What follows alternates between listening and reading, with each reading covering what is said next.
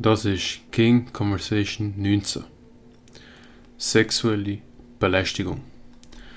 Wenn du an sexuelle Belästigung denkst, wenn du das jetzt so von mir hörst, was kommt dir in Sinn? Was kommt dir als erstes in Sinn? Kommt dir in Sinn, dass beispielsweise eine Person gegen ihren Willen an ihren Geschlechtsteil angelangt wird? Oder denkst du wahrscheinlich auch an Vergewaltigung? Und wenn du das hörst, sexuelle Belästigung, wer ist für dich das Opfer? Wahrscheinlich eine Frau, nehme ich jetzt mal an. Oder? Und wahrscheinlich denkst du auch an das Szenario, dass eine Frau sexuell belästigt wird von einem Mann. Jetzt. Und wer spricht dann auch von sexueller Belästigung gegen Männer? Hast du sogar jemals gehört, dass ein Mann sexuell belästigt worden ist? Falls ja, okay, und falls nein, warum nicht? Das ist halt, weil sich fast niemand dafür interessiert. Und weil der Mann ja stärker ist, biologisch gesehen, als die Frauen.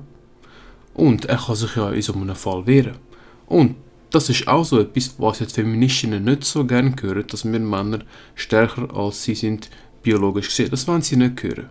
Aber wenn es um das Thema geht, dann besteht die große Wahrscheinlichkeit, dass sie dann argumentieren könnten, ja gut, er kann sich dann wehren, weil er ja der Stärker ist. Aha, jetzt kann er sich auf einmal wehren, weil er jetzt stärker ist, vorher nicht. Jetzt kommt etwas, was komplett fucked up ist.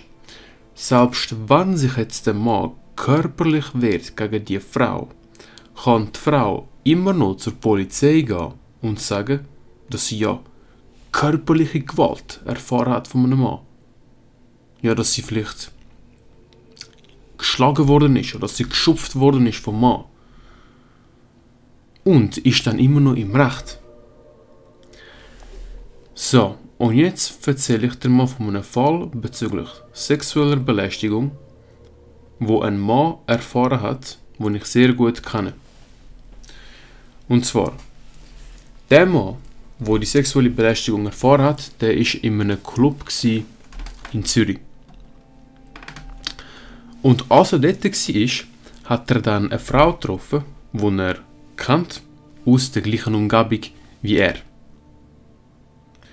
Und er weiß, dass sie in der Vergangenheit schon ein paar Mal Interesse an ihn hat, auch ein sexuelles Interesse. Und sie war auch betrunken an dem Abend, als sie sich gesehen haben. Ist dann aber nichts groß passiert. Sie haben sich gesehen, miteinander geredet und irgendwann ist er heim. Er ist heim und sieht dann am Bahnhof sie auch und sie steigt in den gleichen Zug wie er.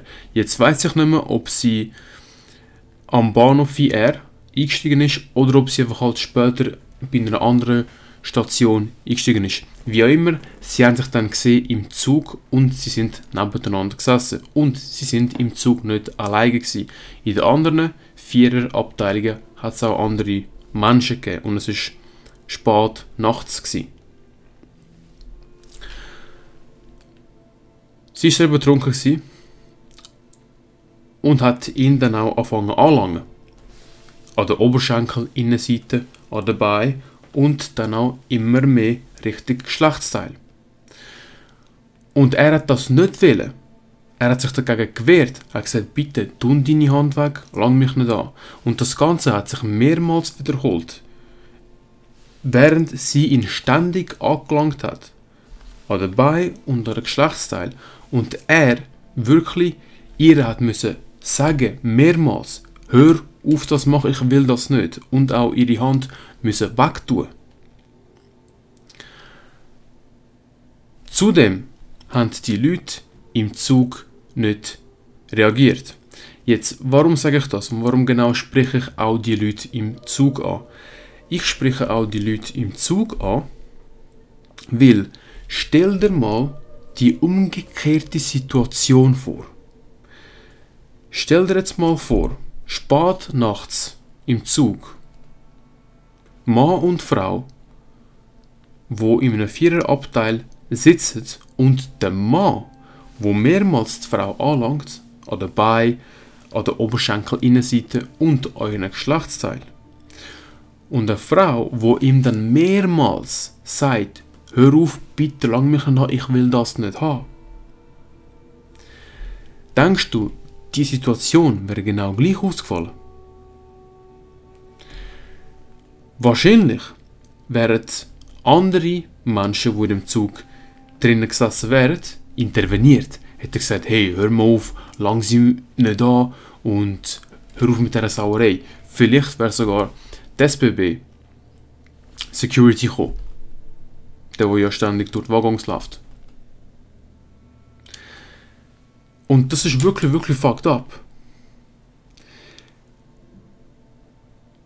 Das darfst eben in der Öffentlichkeit, wo andere Menschen sehen, wie auch ein Mann sexuell belästigt wird, wie das niemals mit der gleichen Ernsthaftigkeit behandelt wird, wie wenn eine Frau sexuell misshandelt wird oder sexuell belästigt wird. Weil immer noch das Narrativ herrscht, dass ja die Frauen die Opfer sind und Männer sind immer die Täter. Vor kurzem hat mich auch einer angeschrieben, den ich kenne, bezüglich meiner King Conversation zu der Red Flag Feminismus. Das war bei der King Conversation mit Red, Fla Red Flags Teil 2 von 3. Und er mir gesagt hat, mir geschrieben hat, ja, es ist doch auch noch so, dass Frauen heute immer noch daheim die Mehrheit der Opfer sind von Gewalt, also von häuslicher Gewalt. Und da auch. Da herrscht auch Ignoranz, Unwissenheit, weil es ist genau umgekehrt. Mehr als 50% von Gewaltdelikten daheim werden von Frauen ausgeübt gegen Männer. Und es herrscht einfach nur das, das falsche Bild, dass Mann immer Täter ist und Frau einfach immer Opfer. Und es herrscht auch kein Bewusstsein für sexuelle Belästigung gegen Mann. Und was ich aber nochmal jetzt erwähnen möchte, ist, dass wenn er sich wehrt, muss man auch jetzt den Mann, den ich kenne, hätte sich mehr gewehrt. Einfach nicht nur die Hand so wegnehmen und sagen, bitte hör auf, sondern vielleicht auch eine Ohrfeige geben. Stell dir mal vor, was das für ein katastrophales Ausmaß angenommen hätte. Und nicht nur das, stell dir mal vor, wie andere Menschen im Zug reagiert hätten. Björn Leimbach schreibt in seinem Buch, ich glaube bei Männlichkeit Leben ist das gewesen, wo er das Szenario beschreibt von zwei Menschen, Mann und Frau am Bahnhof. Er beschreibt folgende Szene. Es ist etwa 5, 6 Uhr Nachmittag an einem Bahnhof, wo es dann auch mehr Menschen hat, und Mann und Frau diskutieren miteinander. Irgendwann gibt sie ihm eine Ohrfeige. Manche rundum denken sich, hm, wahrscheinlich hat er irgendeinen Scheiß gebaut. Wahrscheinlich hat er es verdient. Ist okay so. Gut, jetzt kehren wir die, die Situation mal komplett um. Und ein Mann gibt eine Ohrfeige an eine Frau. Da gibt es bestimmt Leute, bestimmt Leute, die da auf den Mann zurennen, ihn wegziehen und da einfach irgendwie intervenieren. Und sich auf die Seite der Frau stellen. Auch wenn die Frau, jetzt ein Beispiel, die Familie beleidigt hat von dem Mann.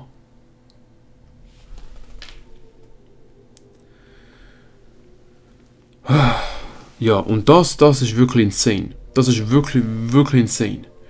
Und jetzt geht, ich habe gar keine Wörter mehr. Deswegen beenden wir jetzt auch die Episode. Du siehst aber, wie komplett fucked up das ist. Ja, das ist komplett fucked up. Und ein Mann ist dann auch in so einer Situation benachteiligt. Was will er machen? Gut, mehr als sich verbal wehren gegen sie. Gut, kann er schon. Allerdings, wenn er es macht, setzt er sich an einer grossen Gefahr aus, dass sie das nützt gegen ihn, dass er dann, dass sie dann irgendwie zu der Pol Polizei geht oder sonst etwas machen kann, um sich, um sich selber ins Recht stellen und ihn ins Unrecht. Obwohl sie ja die belästigende Person war, die den Mann belästigt hat. Das ist crazy. Das ist crazy. Also, jetzt beenden wir die King Conversation Nummer 19 zu sexueller Belästigung gegen Männer. Und, wie du hoffentlich gesehen hast, läuft gerade eine Videoserie mit über 10 Stunden Videomaterial zu The Rational Mail. Und dort klären wir endlich auf, zum allerersten Mal in der Schweiz, weil das einfach niemand macht in der Schweiz. Niemand klärt uns Männer auf wegen Geschlechterdynamik und niemand bringt uns bei, wie wir wirklich zu interagieren haben mit Frauen. Niemand. Deswegen läuft die Videoserie, wo ich das Buch, die Bibel von der sogenannten Red Pill mit euch anschaue, Kapitel für Kapitel. Eine Videoserie mit über 10 Stunden Videomaterial, wo wöchentlich neue Videos aufgeladen werden. Natürlich auch weiterhin als Podcasts auf den Streaming-Plattformen wie Spotify, Apple Podcasts, Google Podcasts und so weiter, alle anderen auch. Und nochmal eine andere Videoserie, die läuft, das ist von Rich Dad Poor Dad zu finanzieller Freiheit, weil uns auch falsch beigebracht worden ist, wie wir mit dem Geld umzugehen haben. Und wie uns ja beigebracht wird, sucht ihr einfach eine Arbeitsstelle und schaff bis du 65 bist und kümmere dich irgendwie um dein Geld. Völlig falsch. Ja, so wirst du niemals finanziell frei sein und das Problem und wie man finanziell frei wird, mit Schritten, wo du direkt kannst umsetzen, werden in der Videoserie besprochen. Das ist eine knapp 5-stündige Videoserie, bestehend aus 9 Videos, wo auch jede Woche neue Videos und auch Podcasts aufgeladen werden. Und bis bald mit King Conversation 20.